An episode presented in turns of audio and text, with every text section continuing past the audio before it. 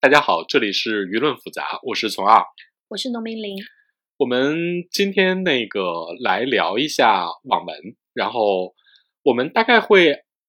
做成一个系列的这样的一个播客，按着一个大概的类型来每期聊一个类型的主题。我们这期聊一聊仙侠。呃，为什么从仙侠开始呢？其实没有什么原因，只是因为我们两个都很热衷于看 仙侠。对，非常非常个人。一个从武侠迷成长起来的仙侠爱好者。两个。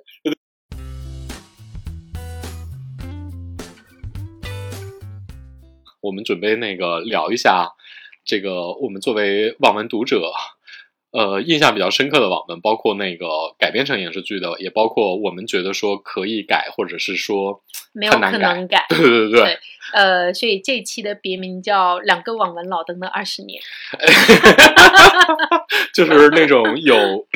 有 YY 网站的时候，我们就已经我们就已经是读者的那种。我在还没有还没有网文成型之前，就已经是读者的人，所以。出于非常个人的这种情感啊，我还是挺反感把网文只认为是地摊文学的。中国的中国的，你想中国的，其实中国的商业文学在之前的发展其实是受打压的，因为之前就是那种就是就是那种火火火车文学嘛。然后那个它其实没有一个文学，对啊，它没有一个很好的商业小说，或者叫商业小说吗？可能通俗小说吧，应该是就是。呃，西方就叫类型小说。嗯，一般来说就是这种所谓的商业化的，不管是说那种，比如说你看西方的类型小说有非常成熟的分类，就比如说恐怖小说、言情、罗曼史小说，然后他们统一都都叫类型文学。包括那个科幻文学，科幻文学，科幻文学七七八十年之前还是地摊文学呢，现在已经是啊科幻文学奖了，已经很高大上了。对对对对，所以我们不用妄自菲薄。所以我脑中出现的那个通俗文学这个概念从哪来的？是指三言二拍的通俗文学吗？应该还是火车文学吧？是吗？通俗文学这么起点这么低吗？应该是吧。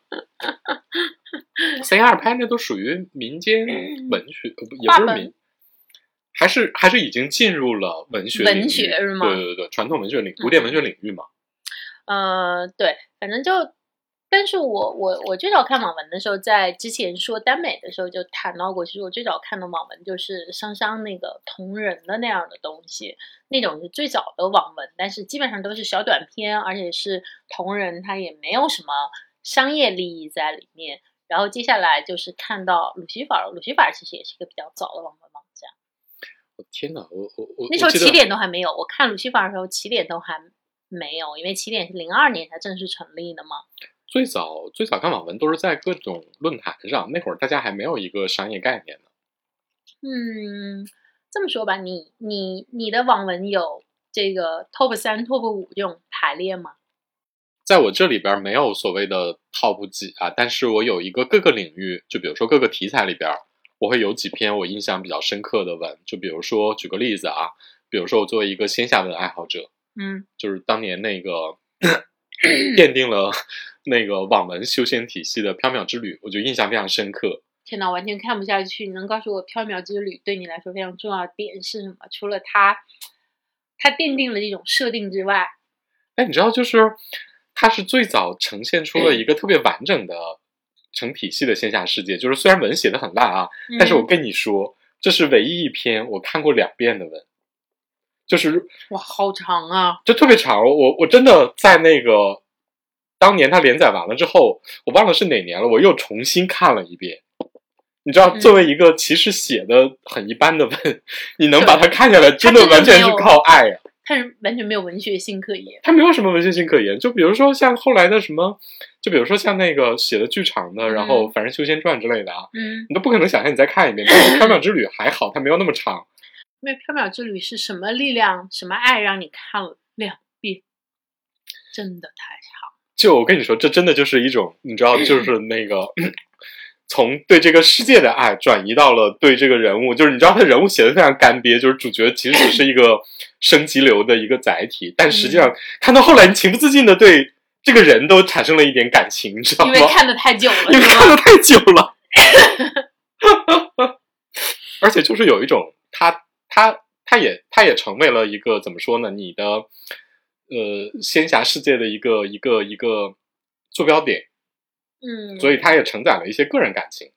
嗯，你觉得他在给仙侠这个定调子，或者说是这种基础设定方面做的比较好的是什么？因为我我觉得很多听众未必有对仙侠体系这个设定那么了解。某种意义上，我觉得它定义了新仙侠吧。因为如果说蜀山是旧仙旧仙侠的话，缥缈之旅算不算新仙侠的开始？缥缈之旅绝对是它整个定义了所谓的现在这些修仙文的一个最重要的基础。一个是说，第一个就是仙侠的升级体系是什么？因为这个在中国的中国的中国自古就是有神仙修炼，各种道家，各种各种各种学派。但实际上，对于比如说作为一个呃流行小说或者说商业小说来说的话，它没有确立起一个很明确的体系，然后只有从缥缈之旅么力量体系吗？就是力量体系，嗯就是你整个的一个呃仙侠的升级体系，就是它所设定的那一套，从筑基一直到后来的 金丹，然后呃大成这个，它当时设定的是九个体系。这个体系其实是大概我觉得至少用了十年，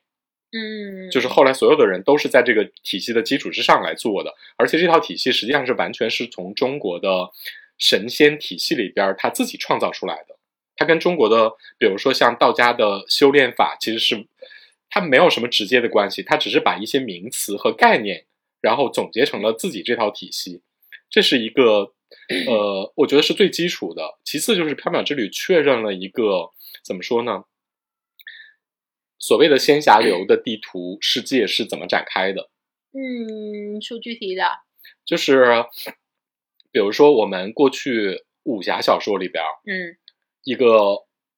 主角他的成长，比如说像什么 最俗套的啊，嗯比如说身负血海深仇，嗯然后被什么仇家救了，然后那个什么跳崖获得奇、嗯奇遇什么巴拉巴拉之类的这种啊，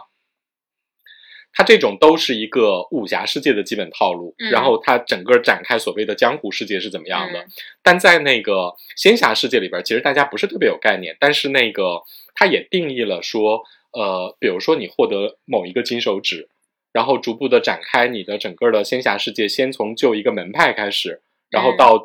因为它实际上掺了一点星际的背景，所以说嗯它又、它奠定了最早的那种仙侠世界里边特别不讲理的那种那个，杀人夺宝是吗？就是包括杀人夺宝，修仙黑社会是从他这儿开始的对对对，它其实是。啊，然后那个包括那个就是怎么就是一掌囊括住了整个地球宇宙什么巴拉巴拉这这都是啥？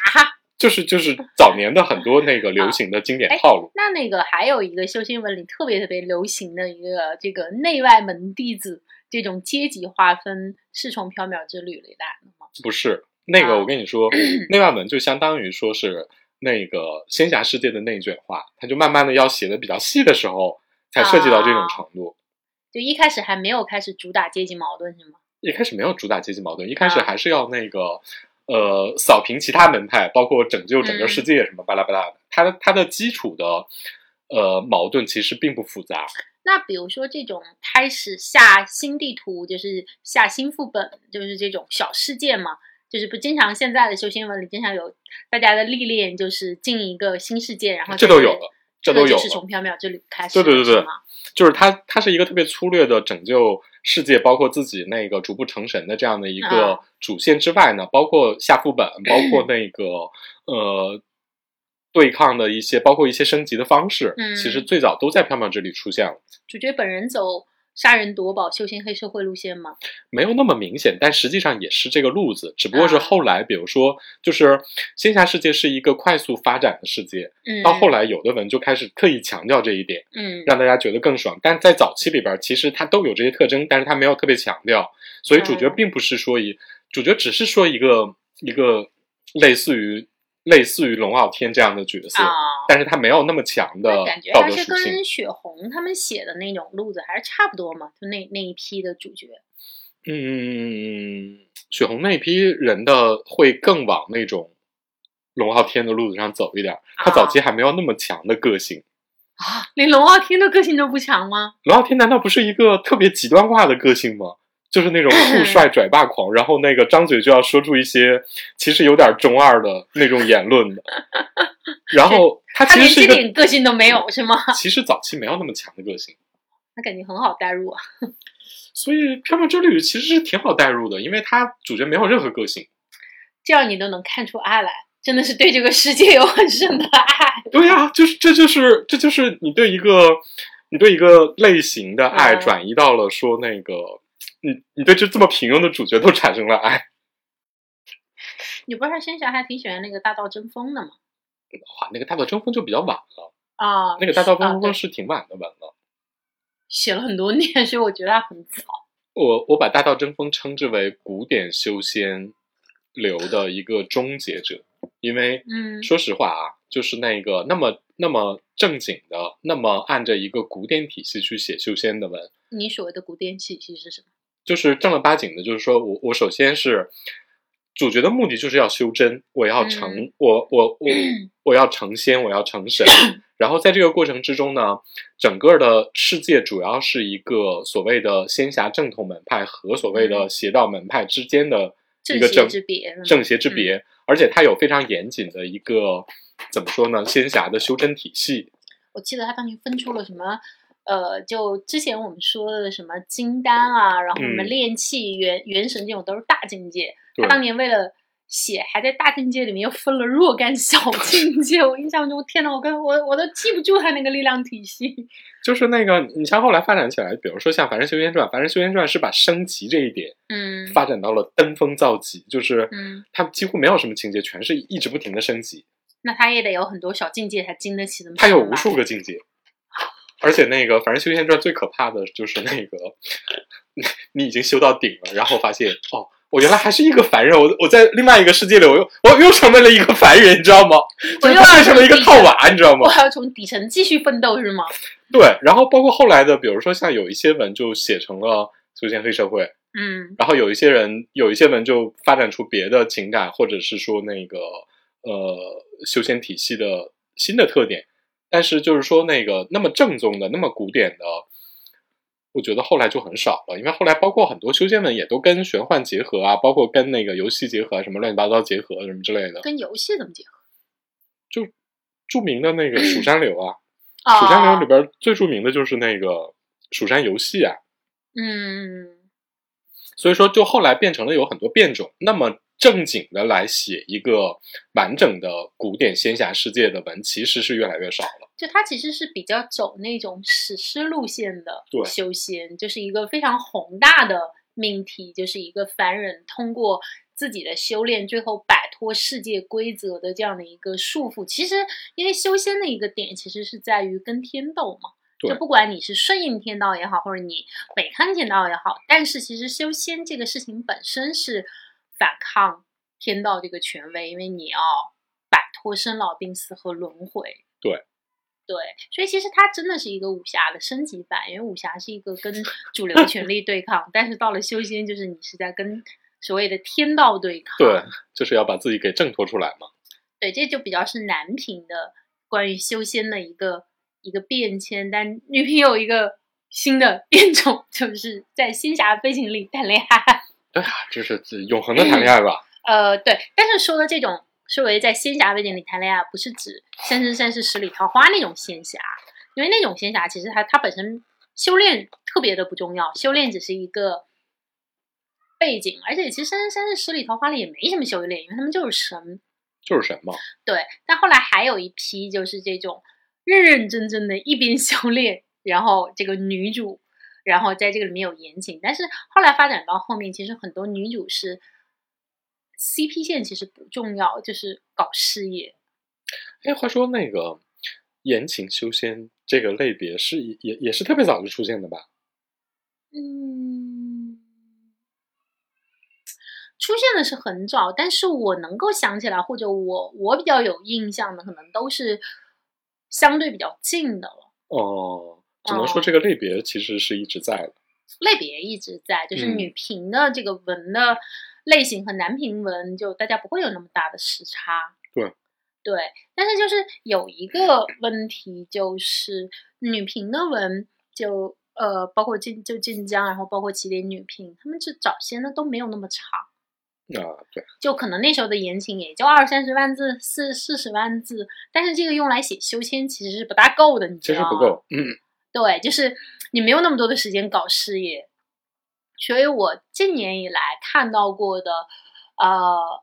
比较好看的那个，我或者说我我个人很喜欢的修仙文，其实是那个我跟你说过那个青青绿萝裙的那个前任变仙界嘛。前任变仙界又来了，啊，对对对，这个这个也是一个作者特别做自己的修仙文，嗯因为在现在这种普遍要求各种双节，就是女女主男主都必须特别纯洁的这种情况下，它其实是一个女版种马修仙们。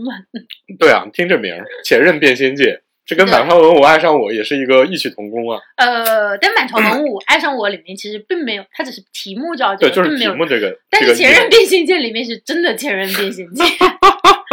就是这个姐姐在她这个漫长的从一个 凡人，然后一直奋斗到这个大能的这个过程中，大概换了有名有姓的男朋友都换了七任，嗯，是认认真真的换了七任。不是他，他那个换这些男朋友跟他的这个修仙事业有关系吗？有关系，因为它里面修了一个类似于那个功功法名我不记得，反正类似于风月道，哦，就是那种要要在感情历练里边提对升自对对，己的那种。就是因为修仙里面其实分两种，一种是获取力量上最后修仙，另一派呢就是更接近中国传统的修炼，就是要求你修心。嗯，就是杀气正道那种是吗？呃，也不是杀气正道，就是你要最后能够摆脱情感束缚，嗯或者说是呃随心所欲不逾矩那样的嗯一个跟情感是互相和解的。状态，他练的是风月道，所以他每一次经历不同的感情之后，他会领悟到新的技能和升级。这跟他的这个，就他其实修情道和修心是两个一体的妈呀，这不就把男人当成药渣吗？啊。本质上来说，其实是顶炉了。对呀、对，但他写的就很好，就是因为他在这个漫长的过程中，就是你真的是经历了很多不同种类的男性和非常非常不一样的感情，因为他在里面有他。这这为什么说他种马了？就是里面有包养的男性的花魁名妓，嗯，然后有身边的这种呃侍从，然后呢，也甚至还有他变成大能以后，别人给他进贡的男宠，哦，然后包括还有他的一个就是特别暗恋他的一个师弟，就是各种各样。但是里面写的最好的还是他跟另外一个门派的一个杰出弟子两个人，就是从一开始的那种有点互相看不顺眼，因为对方是个冰山，他呢就是在租界都都都知道是个种马了。哦，然后两个人产生感情，然后最后又因为修道，因为他就设计的很极端，因为那个那个男的修的是绝情道，然后修两个正到最后好对。对，所以最后对方如果要再能够进，就是突破境界的话，其实就要放弃这个感情，让他最后他选择了就是呃。主动的，就是跟对方最后反正斩断了这个情丝，但是大概、大概在剩下的一两百年之内不能忘情。我觉得他在那个感情是把，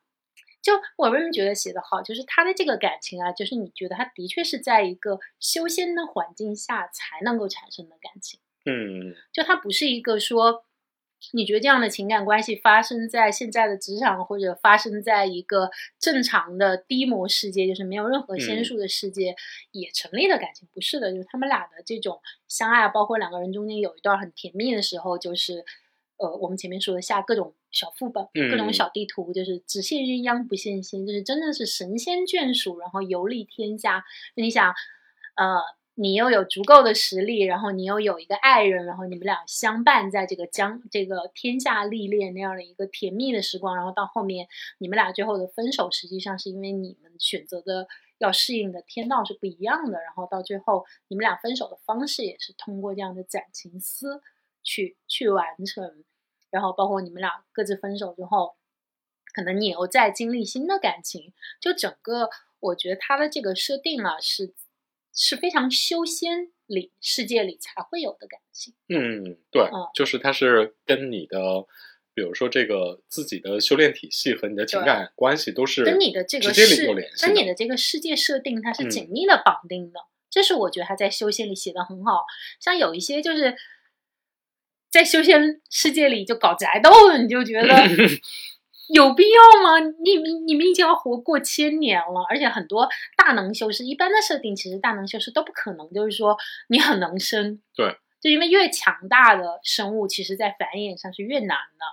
但是你在修仙世界里搞什么宅斗？我我都来修仙了 这个修仙宅斗我真的不能理解，修仙黑社会我能理解，啊！对，修仙宅斗是什么鬼？就是 对吧？很流行。我跟你说，女频文里有很多修仙宅斗，你就心想，我的妈！你图什么呀？这修仙宅斗、修仙宫斗，我想就算内卷，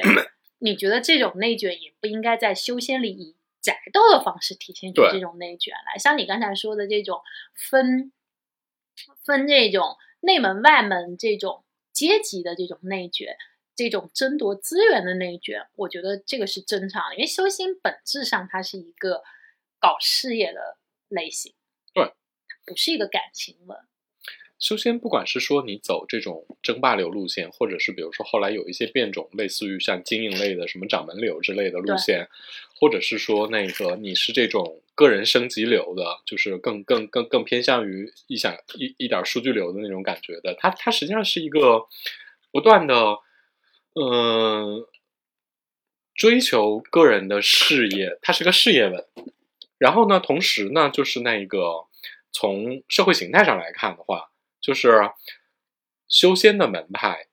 它没有那么多，比如说宅斗和宫斗的可能性。因为说实话啊，就是如果你从那个社会体系角度来看的话，修仙门派比武林门派一定要更怎么说呢？更更更疏离化和更加。没有那么社会化，因为它是每个人的个体都不太一样。因为修仙本身是一个修个体的事儿，对啊，它不是修集体。就修仙文里面不存在一人升天、鸡犬飞升这种事儿，都都是自了汉，你知道？所以注定了修仙其实是一个很难在里面强调集体主义的事儿。嗯，而且修仙的整体的这个大方向就是。开拓新地图，然后那个争取新资源，而不是在一个封闭的环境里，你只有那么多的资源，然后你不在这个里面内卷。就宅斗本身是一个特别内卷化的事，因为资源特别有限，你蛋糕没法做大。就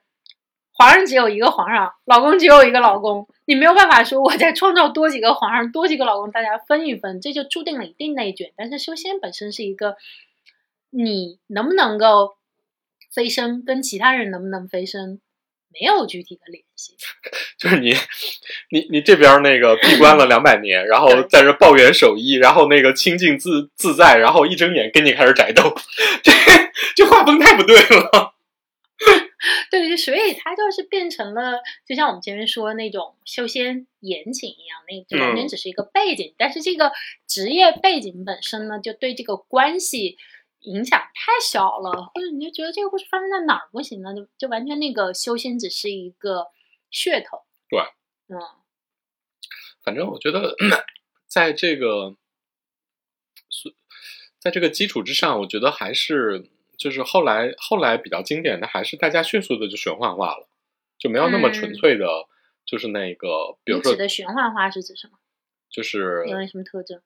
因为玄幻是一个所谓的中国创造出来的概念，它是一个嗯杂糅的概念，就是把所谓的一些西幻的概念和一些他自己中国自创的有一点中国特色，但又有一点西幻特色的词儿各种结合起来，那不就斗罗大陆、武动乾坤那种？就是这一派，啊这一派其实是占据了比较主流的地位。嗯，因为不用考据。对，因为你不用考据，然后那个，而且你可以很方便的把一些西方的奇幻小说里边的概念给用过来。比如，就比如说，你看什么《斗罗大陆》里边儿，就包括里边儿，就比如说像什么，嗯，比如说有一些什么灵气、灵根之类的概念，啊这是早年那个仙侠版特别流行的。这个其实，这个其实就是从西方来的，就是从西幻里来的。中国没有吗？中国传统也很很喜欢强调这个人的修炼资质啊。中国是一个特别笼统的，就是有没有一个资质。但是呢，啊就比如说西幻之所以好，就是因为它有很多具体的一些特点，你可以嗯就比如说什么灵根，然后那个什么之类的这测灵根的这对，种，包括什么测你的那个什么灵气指数啊，什么巴拉巴拉之类的。嗯但我觉得这个也跟游戏有很大关系吧。对，就是因为这些都这种力量体系实际上都是从游戏里衍生出来的，因为你你需要有你的力量的数值、力量的对比，你才能够去划分你的等级，然后再去提升你这种嗯升级的需要。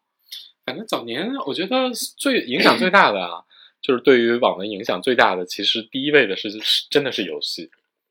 嗯。就包括那个我当年特别喜欢的那个那个，就是树下野狐老师写的那个，那叫什么？搜神记，啊？对，就是《搜神记》嘛，嗯《搜神记》最早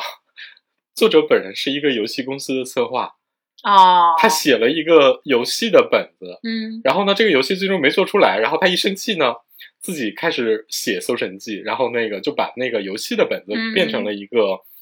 呃著名的这个最早的一部有影响力的这种东方神怪体系的，因为他是从三皇五帝开始写的，啊，写什么皇帝蚩尤什么之类的，但它也不算修仙吧？他不算，他不算修仙，他是属于神怪。哦，所以你看这个概念也也有很多种说法，比如修真，嗯，然后那个修仙，然后仙侠、神怪，他们都有很多重叠的，他们有很多。重叠的部分，只能看说你更强调哪个部分了。嗯就比如说你说那个这个，比如说《搜神记》，《搜神记》是一个比较典型的，因为它所有的人物几乎都是中国历史上有名有姓的一些神怪，嗯然后那个都是从《山海经》啊和早比比较早的，包括什么《封神演义》这种，呃，包括三皇五帝的传说这种，它是现成的中国资源拿过来用的。然后还有一些就是，比如说，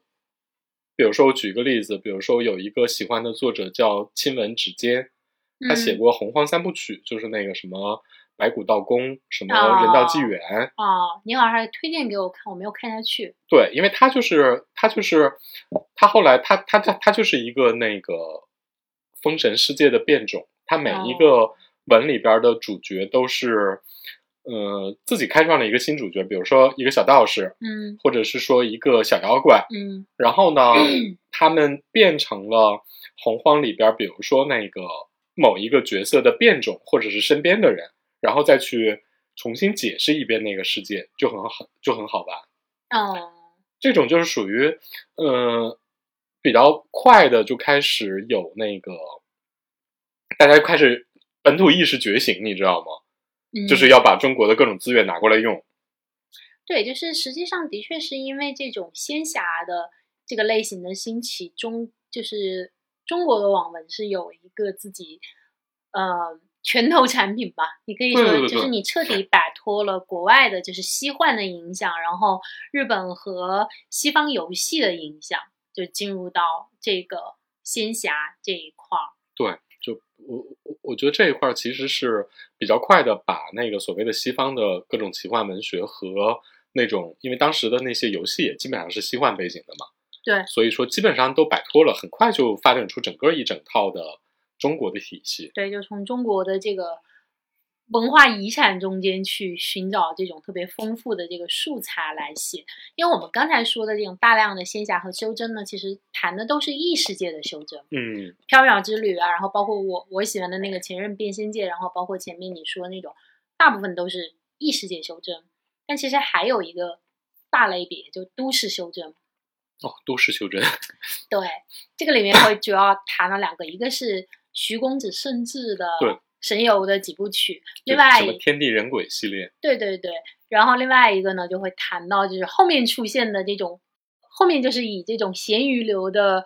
修真聊天群为代表什么修真聊天群啊，包括那个去年比较红的那个什么我师兄太稳健啦，啊，这种都是咸鱼流代表。呃对，就然后还有一个哦，那个就后面说就是那个道门法则。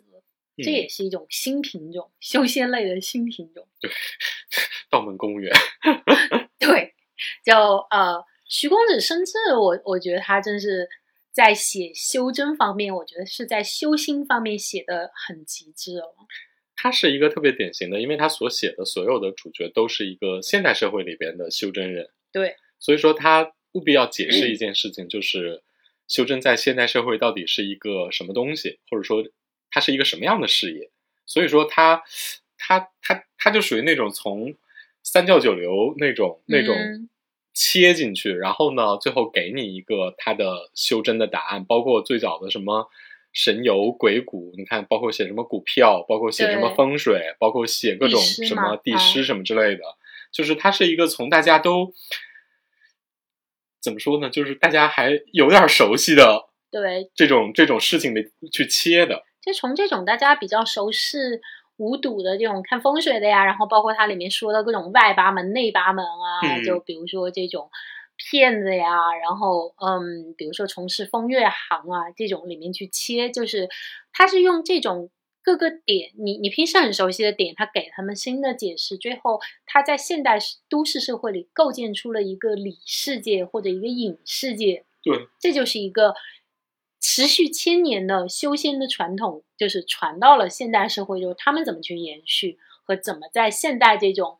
呃，等于说已经没有什么信力的时代，嗯，重新去飞升。我觉得这个这个是一个他开创出了，就是他他在这个地方的阐述啊，某种程度上，我觉得也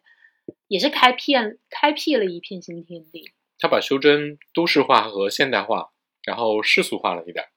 对，但是他做的不俗气的地方在嗯于呢，他又加，他的确加入了很多他自己的哲学性的思考。或者说他有比较多技术流，就是你、嗯你你如果看徐公子生之的文，你你你忍不住会觉得，我要不试试看，我也修一下，就写的栩栩如生。对，就跟当年你看少林寺，你觉得我我真的可以去少林寺学武功，然后横扫天下一样。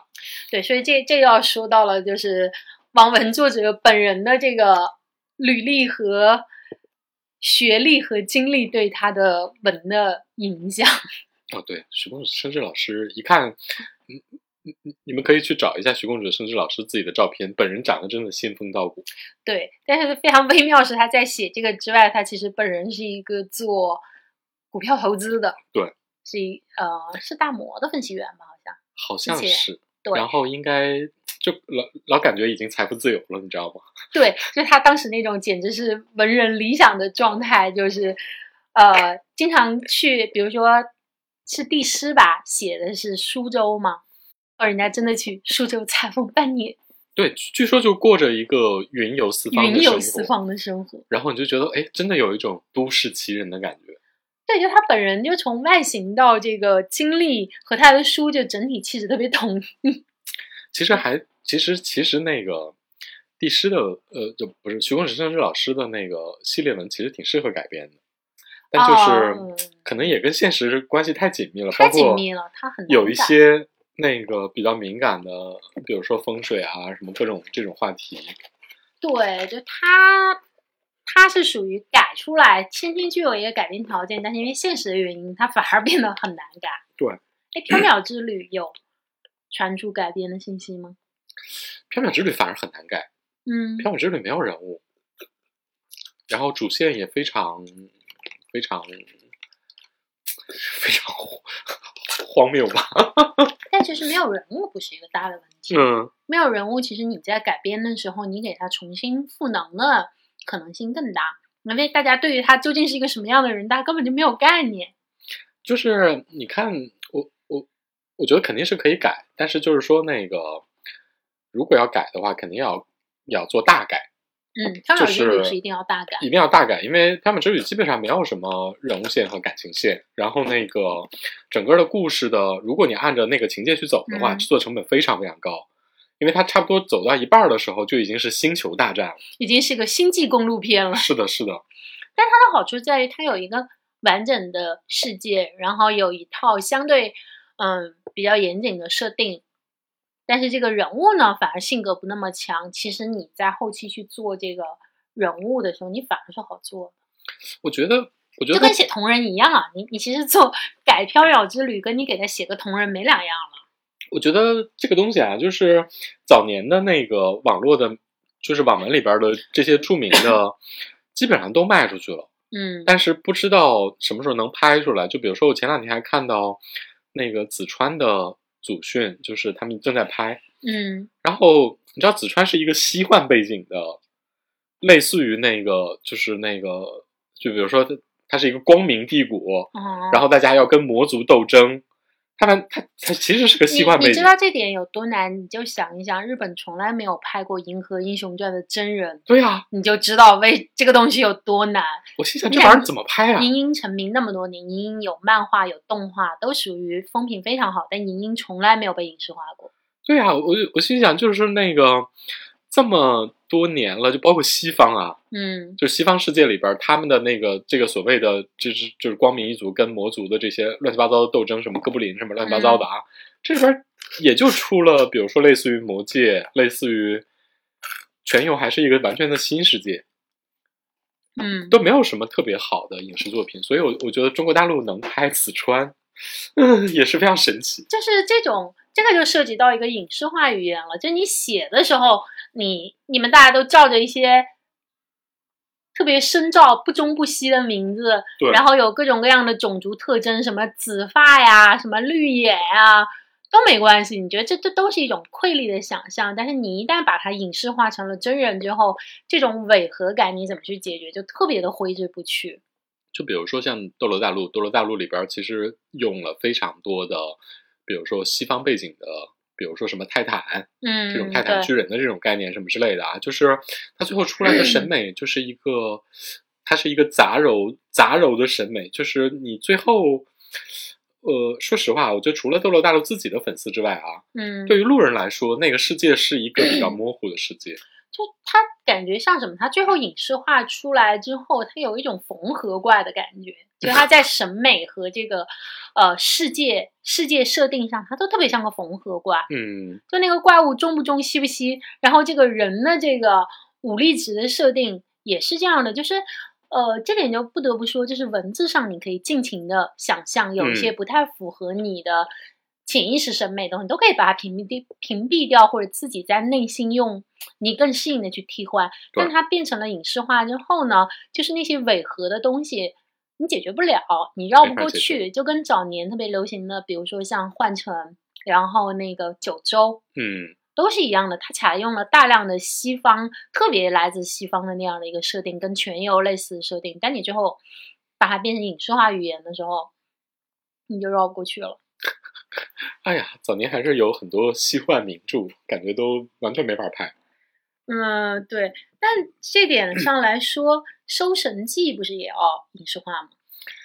它是一搜神记个特别出东方神怪。它是一个特别，它符合这两年的大家这种东方神怪的热潮的兴起，就是国风国漫嘛。然后那个，而且它是最早在网文领域里把这种中国的三皇五帝蚩尤，然后和皇帝的大战，然后包括那个五行的概念，嗯，然后运用的非常熟练，而且是一个这种五族争霸的这样的一个故事，然后其实特别适合影视化，而且那个最早二零一七年立项华策立的项，然后嗯说当时要找管虎来拍，嗯，但是这么多年过去了，他就一直 一直在，你你知道东方神怪这个东西，就跟那个沃尔善的封神系列一样，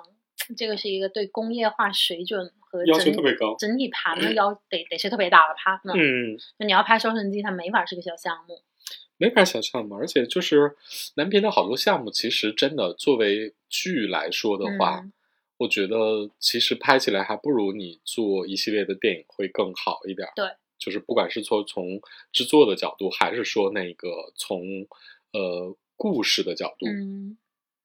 反反正这种修仙流里，反而没有想到是还稍微算走纯修仙，稍微出来一点，觉得风评还可以的，居然是重庆有做灵剑灵剑灵剑山这个想非常异。军突起。对，因为为什么这么说？因为林剑山本身是一个脑洞特别大，然后特别神经病的小说。那是一个特别中二的，然后概念也非常崩毁的，主角是一个神经病的小说。对，就是大家修仙也修的特别的不走不走寻常路。嗯，所以反而最后是灵剑山，从前有座灵剑山，不管是后来的动画改编，还是说嗯后来的影电视剧改编，其实都还体现出了一点儿原著的那种那种不要脸的崩坏感。对对对对对，对，可能是因为它比较崩坏，就大家没有太跟他计较 这个逻辑的问题。比如你要拍《大道争锋》，我都想不出来怎么拍。所以你看啊，就是主角如果比较奇怪，嗯，他反而比较有个性，他反而演说话的时候还比较容易立得住。那怎么说？我我喜欢的正月初正月初四的那个猥琐猥琐修仙流女主应该很好拍啊。不不不，男主可以猥琐，女主一猥琐谁看啊？谁要看一个猥琐的女主？就他就是猥琐的，连很多男频的猥琐文男主都干不上。天呐，我觉得这个这个还是大家有一些性别天然的预设，就是你、嗯你如果女生一个特别猥琐的路线，然后那个特别没有底线，哦，就大家还是一旦他影视化变成了真人，大家还是有点不那么容易接受。有点吃不下去。对，就跟那个大量的西幻柔和的这种缝合怪一样，嗯它一旦是真人以后，你你的那种适应度远比文字要低。对，对，所以反而仙侠就是大家现在说到仙侠，印象中都是十里三生三世十里桃花和这个类似于说像呃花千骨，你知道吗？嗯，对，反正全是这种言情。都是言情向的嘛。对，就没有没有哪个搞，除了林剑山，没有什么搞事业向的成了的。好像还真没有。对，所以就影视剧之后，你其实还是这种人物关系和情感是更容易共通的嘛。嗯，对，所以虽然说仙侠文变成了这个中国网文出海的第一炮，对，是的，已经成得这个也很功的这个也很妙。成功的把老外们弄得天天天天在这研究道是什么。而且天天五迷三道的嗯，感觉有稍微有了一点就是那个文化自信。对对对，就《龙与地下城》和那个魔兽把我们迷的五迷三道的那样的一个反过来的快乐。这个但他们真的看得懂吗？我每次都想疑惑着说，你们你们真的看得懂吗？觉得还是能想象吧。那是另外一种，就是我们呃这一点上不得不说啊，中国的武力体系在设定上真的比嗯西方世界要高、高一点。这个嗯高不是说是谁是绝对的更高，而是指它的复杂程度和精巧程度更高。嗯，我觉得，说实话，就是还是有 西方还是有一些聪明人能够想象一下我们的东方文化的。对，这是就而且仙侠这个做在这个中国网文里，的确是非常方便大家去想象的，就非嗯常符合大家就是对神秘的东方的刻板印象。对，哎呀，所以最后，如果有一个搞搞事业修仙的这个呃剧能够出来的话，其实它反而是在海外的版权应该会卖的很好。这个这个又又又很难说。就是比如说，嗯你看像以孙悟空为主角的各种片子，嗯其实在中国反响非常好，这两年。嗯，但比如说，对于海外人来说，他是不是能够很顺利的接受呢？我觉得也很难。哎呀，我觉得孙悟空是 孙悟空，真的是另外一种一种东西，哦、反正就就是它跟传统的东方学和刻板印象差的有点远。也也也差的有点远，因为他是一个东方文化里的叛逆者形象。对，就虽然它其实是个超英，对，但是呢，就是它又跟西方的这个传统他们习惯了的超英区别又很大。区别很大。对你，与其说你让老外理解孙悟空，我觉得他们可能更容易理解吕洞宾，你知道吗？嗯，对，就是一个风流的、跳脱的，但实际上又很强大的修仙者，就这种散仙这样的一个超级英雄。其实八仙这种超级英雄，我觉得对他们来说就是一个更，我我我真的觉得比《西游记》容易理解。哎，我我我我觉得蚩尤西方人应该非常理解，就典型希腊神话里的悲剧英雄啊。啊，对，一个被镇压者，啊并且一直不能够甘心，在各种神神怪和修仙里，至今充当着反派，对，是的，蚩尤老人家生命力非常强。做一个反派，那个留下了自己的性命。哎呀，对反正就说到修仙，但修仙真的很难改。还有修仙里面，另外有一路就是，呃，它不像徐公子甚至是发生在现实生活中，但是呢，它的那个内核又特别的现实生活，就是有一个文叫大明道门法则，有一个道门法则。文叫道门法则。它的点呢也也也很有趣，就是它是一个现代的公务员，然后穿到了一个异世界，然后成为了一个弟子，然后这个异世界呢其实是一个架空大明，它就是还是那个明代，但是呢，这个是一个在道门统治下的大明，就是朝廷和皇帝都是这个道门控制下的一个执行者吧，执行者专管民间的事儿，但是他的大背景是佛道相争啊，就是西夏什么的在那个佛门的手里，然后大明在这个道门的手里，然后道门就需要汲取牧民嘛，那个汲取信力然后他在这个信力呢，在这个里面就是一种资源。对，这个里面就是属于你必须有足够的信力，你们这一派长老才能够分到这个名额，嗯分到这个名额才能够飞升。就是 KPI，就对，就是所以他们的每个道士要去完，就是给民间，就是就是，反正就是管理这个民间的事务，然后拿到信力，然后完成你的 KPI，你才能继续往上。对，这里边道门就完全世俗化了，就是大家要为地方，就像日常的，比如说像那个县官一样，你干事儿，然后呢，你这个地方的信力的 KPI 才会增长，然后呢，你才会在道门里继续往上升官儿。这个我们就是一个 道门公务员，然后怎么说呢？一方面你可以叫官场现形记，对另外一方面也是一个，就是怎么说呢？就是拼搏二十年，然后那个当上那个当上当上副部长吧。对对对，他所以他虽然这个设定的这个世界的背景很不很不现实，但实际上他的这个内核又非常的现实。对，就他写的最好的部分呢，就还是这个主角在基层搞到适合搞基层工作这个部分，反而他最后上升到什么副部长，然后副国级以后就，呃，变得相相对比较虚一点。就是他特别是一个写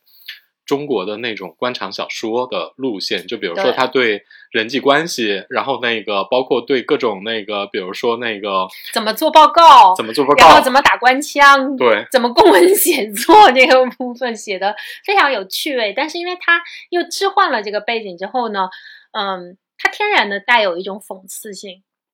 就你知道，就是放到一个这种大明道门的这样的一个架空背景里边儿，这种效果就相当于什么呢？相当于我爱我家别人老傅的那种退下来的副局长的那种，它产生了一种你隔着一层看，它特别好笑。对，但是呢，它同时它的那种讽刺呢，你又变得更加的荒诞，对，所以这个讽刺又又是有力量的。不管嗯作者本人在写的时候有没有这么强的讽刺性啊，但他实际上他客观上就是形成了一种讽刺。基本上那个呃，我我我们有公务员朋友看得津津有味。对，这这种是一个类型，然后跟他差不多算一个类型里面的还有一派，那叫那时候当时叫什么掌门鸭。掌门流啊，掌门流对对，但掌门流呢，其实是一个修仙结合了击剑，嗯，它是一个它是一个经营游戏的感觉。对，因为它基本上都是这个主角变成了一个十八线小门派的这样的一个掌门，然后有上有老下有小，然后资源也自不怎么样，就要带领着带领着那个全派奔小康、奔飞升和成神这样的一个过程。所以你看，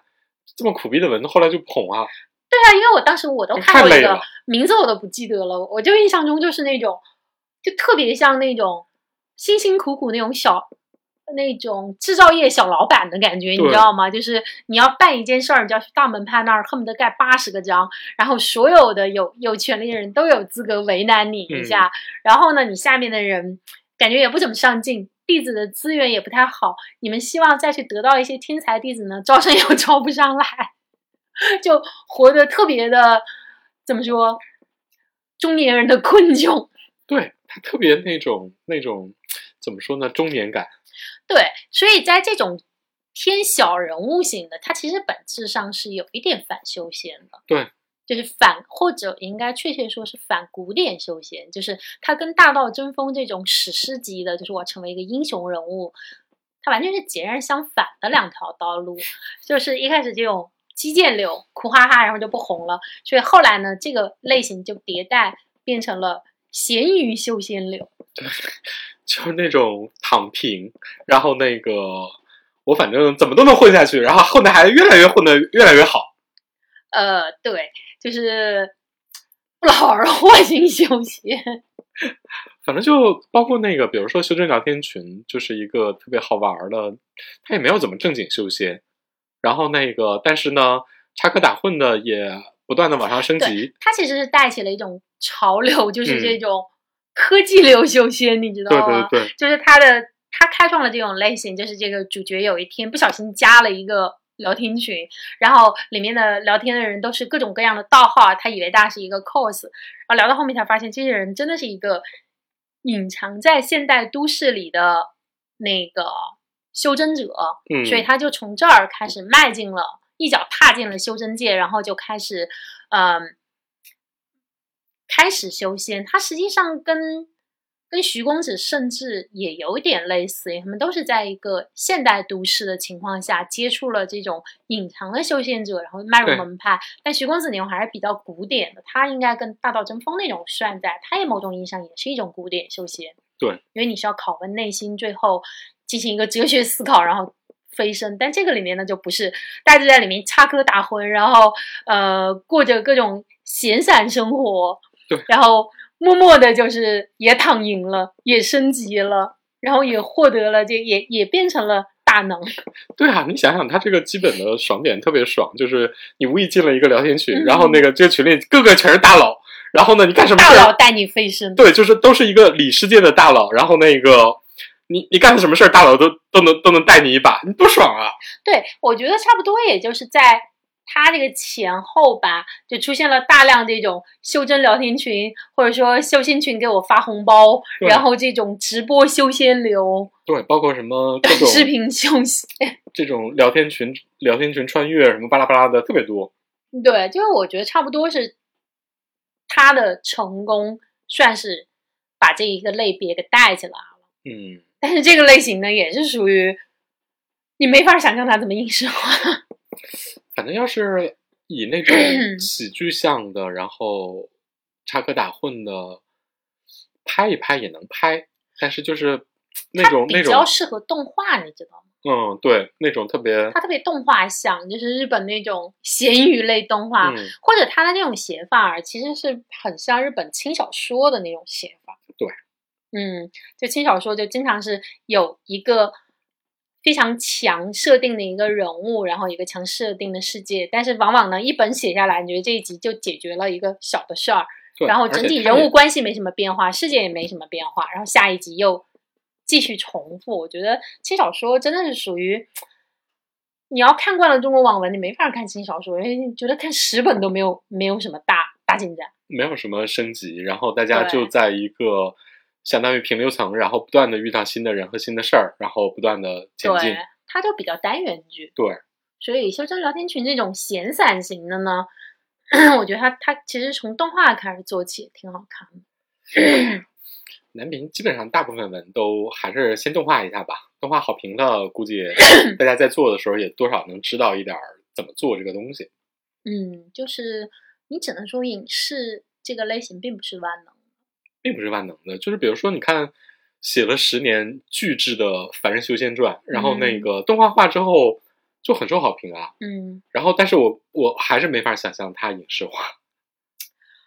对，就是这个艺术的类型，它就是要求你有一个更强烈的主线和这个主角的行动。就是你一旦从这种，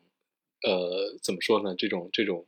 二维世界，或者说从这嗯个虚幻的世界蹦到真正的三次元，那个人物的质感和大家对于人物命运的要求就差很多。而且主要南平的文，它当时因为连载的原因，就南平基本上日更一万吧，就是它很难在里面去构建一个精巧的因果链。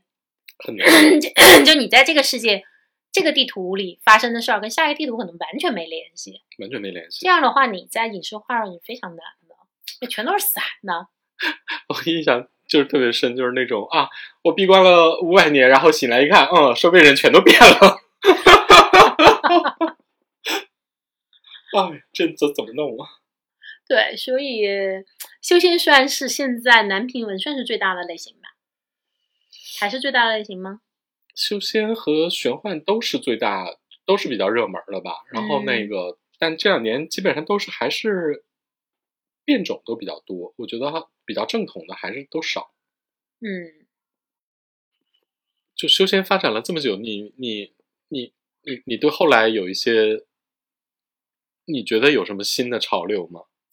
嗯，就脑洞戏吧。哦、比如说那个爱潜水的乌贼，就乌贼娘的那个命运吐露，哦当年出来的时候也开发了一种反修仙潮流，因为它的它其实它的点就是除了后期的河道，它专门写了一章，就是嗯它相当于你要选你的职业方向，嗯，但是如果有人选了这个道，你就没有办法走到顶端，你就必须嗯把对方给弄下去，就其实是有点借鉴西方的那种抢神格嘛。对，但是这个不重要，重要的是他在里面真的吐槽了大量的修仙文套路，因为《命运图录》其实写的已经比较晚了，写的比较晚了。对，所以就是很多修仙文早期做出来是一个很棒、很新鲜的设定，到那个时候因为被用的太多了，就已经变成了一个套路老梗。比如说，我印象中最深的是那个他在里面狂疯狂吐槽了随身老爷爷这个梗，对对对对，因为修仙里面有一个套路，戏弄了随身老爷爷。对，修仙里面有一个套路，就是主角就是啊、呃如有神助捡到一个神器，然后里面有一个某某界大能留下来的残魂，然后这个老爷爷就各种舍舍己为人的帮助他修炼，是他的一个工具人儿。对但他在这个里面就疯狂的 戏弄了老爷爷。对，包括还有就是那种修仙流里边最著名的金手指，就是你捡到了一个呃是属于你的神器，嗯然后这个神器不管是能帮你嗑药、嗑地瓜，还是帮你合成什么什么这个乱七八糟的东西，他也他也把这些最经典的这些修仙梗全黑了一遍。呃，对，地瓜流也是一个非常著名的套路，就是你穿越到异世界之后，你发现最常见的地瓜原来吃下去就能升级，然后你又回到了本位面，然后带了一堆地瓜过去，然后开始升级，这也是网络的一个著名的笑梗，就是简称为地瓜流。对，所以你看那个修仙从最开始的这种古典派发展到后来这种，就是发展到一个非常鼎盛的时期之后，大家其实也对这些也看腻了。对，就开始出现这种吐槽流或者是反反修仙流。对啊，我之前看的一个文里面有有一段儿挺逗的，他就说，呃，因为那个人不断的重申他要帮助这个做，然后那个意志，就是那个天道意志，就说，本来呢我们都是给大家托梦，让大家相信这件事，但后来大家再也不相信托梦了，所以我再要找人来干这件事，我就跟他说我是一个系统。所以我就跟你绑定这个系统，然后你就按我的系统去做事儿。因为他那个天道为了改变他那个平行世界的这个命运，他就不断的从异世界就是找一个穿越者过来，然后帮嗯他改这个事儿。他第一个他就说，我只能跟他说我是个系统，啊，就这个也很好玩，就是他把古时候就是这种天道托梦，然后进行了当下化改编，就是只能跟穿越说我是一个系统。穿越管理局之类的吗？对对对对对，就是你感觉这个天道也非常的与时俱进，对，为了那个卖安利，也付出了很多，极力的追赶年轻人。我就觉得这种这种反修仙，其实和这种吐槽流也很有趣。其实林剑山有点是这个路子的，林肯山是，对，然后那个其他的反套路，然后反反讽，这个部分还挺有趣的。然后在这个基础之上，就是还有另外一派，就是那个科学修仙派，其实一直啊没有怎么发展起来，因为科学修仙现在派很难写，就要求很高。而且说实 话，就是你把它科学化，它完全不像，就是比如说像那个科学修魔法，嗯，其实有很多名篇，但啊科学修仙？对，嗯。包括奥数神作，包括我我我记得还颇有一些那个，包括那个就是写巫师的、写法师的，就是都嗯。从这种科学路线的都很嗯。多。但是比如说像科学修仙，比如说像什么修真四万年之类的，嗯，它特别硬的用科学体系去套的，它有点写不长，就很反。而是那个呃女频和那个耽美里面有一些这种脑洞系名篇，比如有一篇叫《掌门压力很大》，它里面的一个改变是什么呢？就是那个主角在穿越成这个掌门之前，他是一个程序员，嗯，所以他过去做了一个最大的改良，就是他们那个世界里是画符嘛，就是有一个嗯符师，他实际上是用写程序的这个方式去跑那个符，哦，所以就是以前写符，大家都是看天吃饭，有时成有时不成，你也不知道为什么不成。然后自从他把这个写程序，然后跑程序、检测 bug 的这一套带进了写服之后，就整个写服界的这个生产量剧增，然后这个产量产量剧增以后，这个成本马上就下去了，也非常的稳定。对，这种就属于那个，你要是有一个点子能应用上去，其实写的短一点就很好看。对，然后还有但你撑不起一个体系。包括那个什么 C 语言修仙啊，嗯这种就是它有这个，你以为你在修仙，实际上你是在一个巨型的游戏里。啊，这个就哦更、对，但是这种萌梗啊，就这种设定都有点，它是不可能撑起，就是类似于像《凡人修仙》《缥缈之旅》或者《奥数神宗》那么大体量的一个写法。它只能说是一个，就是一个短小篇的故事。对对对，它先天这个题材注定它不可能是一个大长篇，嗯，但是它的好处在于呢，嗯，第一，它呢它的这个设定还蛮新鲜的，有一个反差感，同时呢，它因为这个篇幅不太不是很强，它在里面还是有大量可以谈恋爱的空间，嗯，就是它有时间去让你展开这个塑造这个人物的性格和做这个人物关系。嗯，对，对，所以其实它虽然听起来非常的古怪，但我反而觉得它是好改的。它是好改的，对，就是这个概念 和整个的故事它是，强设定啊，这就是所谓的强设定啊。嗯，对，反而像那种整体上，我觉得这种东方唯心主义的这种仙侠世界跟，嗯跟那种，就比如说那个为什么为什么科学修魔法比较好改？因为魔法是从西方社会发展起来的，魔法本来就是有一种魔法里面的炼像一个实验室一样，对，因为魔法里面有一个分支炼金术，炼金术实际上就是后来的化学然后物理的一提供了一部分的起源。对，他们是怎么说？他们是同本同源。但是修正这件事情跟考搞科学这件事情真的是属于南辕北辙。这个我跟你说啊，就跟当年那个著名的汉学家李约瑟问出来那个嗯最著名的问题，就是 为什么中国没有诞生工业革命是一样的。嗯，中国人天生就对这玩意儿不信。这不是你的民族基因性质。对对对对对，就是你看道家，就我们拐回到最前面，就是道家对于修炼正经的道家典籍里对于修炼是根本没有这一套什么力量体系啊，你什么从筑基炼气到筑基，然后再到金丹，根本就没有这么清晰的力量体系。包括你怎么去验证我到了这一关，你根本都说的很自由心证。对啊，就比如说最出名的就是，比如说在道家的修炼体里，金丹其实不是一个实体的丹，嗯，它是你在内心冥想出来的一个光明之碗，就是。但后来所有的人都就就就金丹都是实体。对，都是实体能吐出来那种，原因就是一个真的有一个小人会蹦出来。对，就是它这个就很像那个妖怪的内丹，你知道吗？对对对就你你必须有个实丹。嗯，对，哎呀，反正呃，我们这期主要聊的还是网文里边的这个仙侠题材，涉及到一点包括神怪题材啊，包括玄幻这种整个的东方世界的这样的一个概念，然后。嗯，也是期待在一个合适的时机能够看到改的非常好的，像《